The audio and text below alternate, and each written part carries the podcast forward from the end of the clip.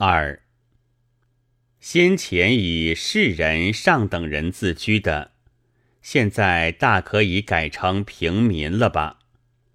在实际上，也确有许多人已经如此。彼一时，此一时。清朝该去考秀才、捐监生，现在就只得进学校。平民这一个徽号，现已日渐其实势，地位也高起来了。以此自居，大概总可以从别人得到和先前对于上等人一样的尊敬。时势虽然变迁。老地位是不会失掉的。倘遇见这样的平民，必须恭维他，至少也得点头拱手、陪笑委诺，像先前下等人的对于贵人一般。否则，你就会得到罪名，曰骄傲或贵族的，因为他已经是平民了。见平民而不格外屈奉，非骄傲而何？清的末年，社会上大抵误革命党如蛇蝎。南京政府一成立，漂亮的士绅和商人看见似乎革命党的人，便亲密地说道：“我们本来都是草字头一路的呀。”徐锡麟刺杀恩明之后，大捕党人，陶成章军是其中之一。罪状曰：著《中国全历史》，学日本催眠术。何以学催眠术就有罪？书绝废解。于是，连他在家的父亲也大受痛苦。待到革命兴旺。这才被尊称为老太爷。有人给孙少爷去说媒，可惜陶军不久就遭人暗杀了。神主入祠的时候，捧香恭送的士绅和商人尚有五六百，直到袁世凯打倒二次革命之后，这才冷落起来。谁说中国人不善于改变呢？每一新的事物进来，起初虽然排斥，但看到有些可靠，就自然会改变。不过，并非将自己变得合于新事物，乃是将新事物变得合于自己而已。佛教出来时，便大被排斥。一到理学先生谈禅，和尚作诗的时候，三教同源的机运就成熟了。听说现在悟善社里的神主已经有了五块：孔子、老子、释迦牟尼、耶稣基督、摩哈默德。中国老历凡要排斥异己的时候。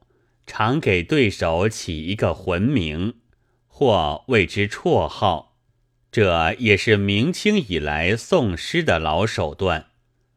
假如要控告张三李四，唐只说姓名，本很平常；现在却道六臂太岁张三，白额虎李四，则先不问事迹，县官只见绰号。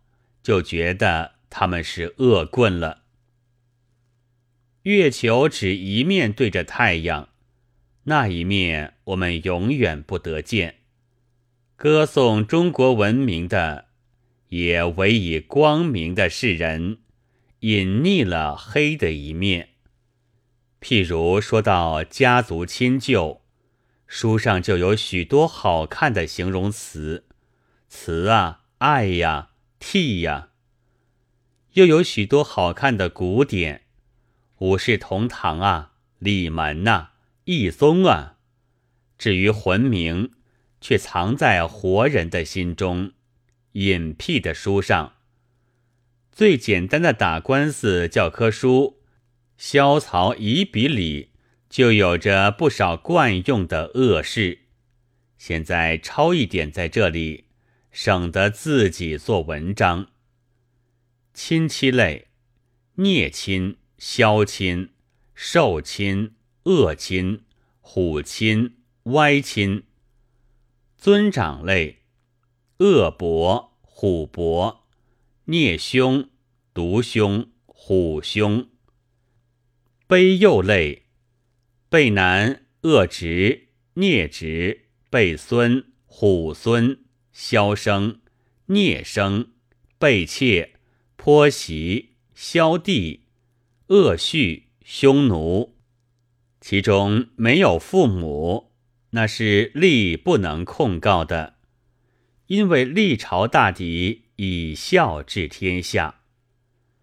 这一种手段也不独宋诗有。民国元年，章太炎先生在北京好发议论，而且毫无顾忌的褒贬。常常被贬的一群人，于是给他起了一个绰号，曰“张疯子”。其人既是疯子，议论当然是疯话，没有价值的了。但没有言论，也仍在他们的报章上登出来。不过题目特别，道：“张疯子大发奇疯。”有一回。他可是骂到他们的反对党头上去了，那怎么办呢？第二天报上登出来的时候，那题目是“张疯子居然不疯”。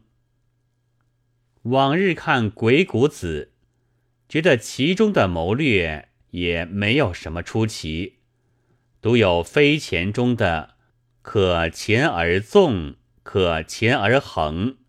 可引而反，可引而复。虽复能复，不失其度。这一卷里的一句“虽富能富”，很有些可怕。但这种手段，我们在社会上是时常遇见的。鬼谷子自然是伪书，绝非苏秦、张仪的老师所作。但作者也绝不是小人，倒是一个老实人。宋的来胡已经说：“百合非钱，今之常态。不读鬼谷子书者，皆能自然服气也。”人们常用，不以为奇。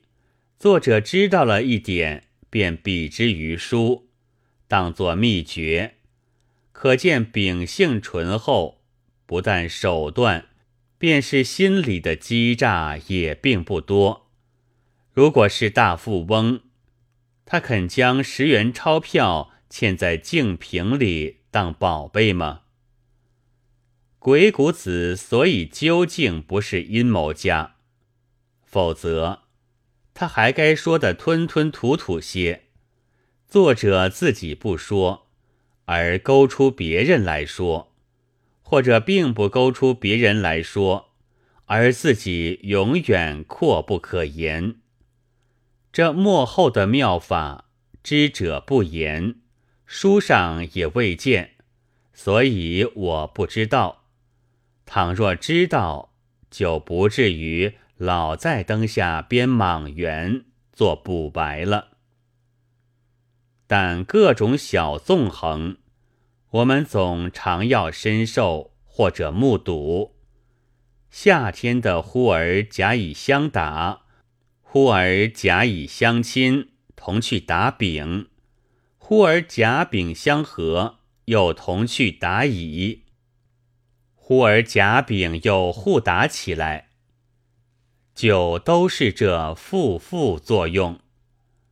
花数百元钱请一回酒，许多人立刻变了色彩，也还是这玩意儿。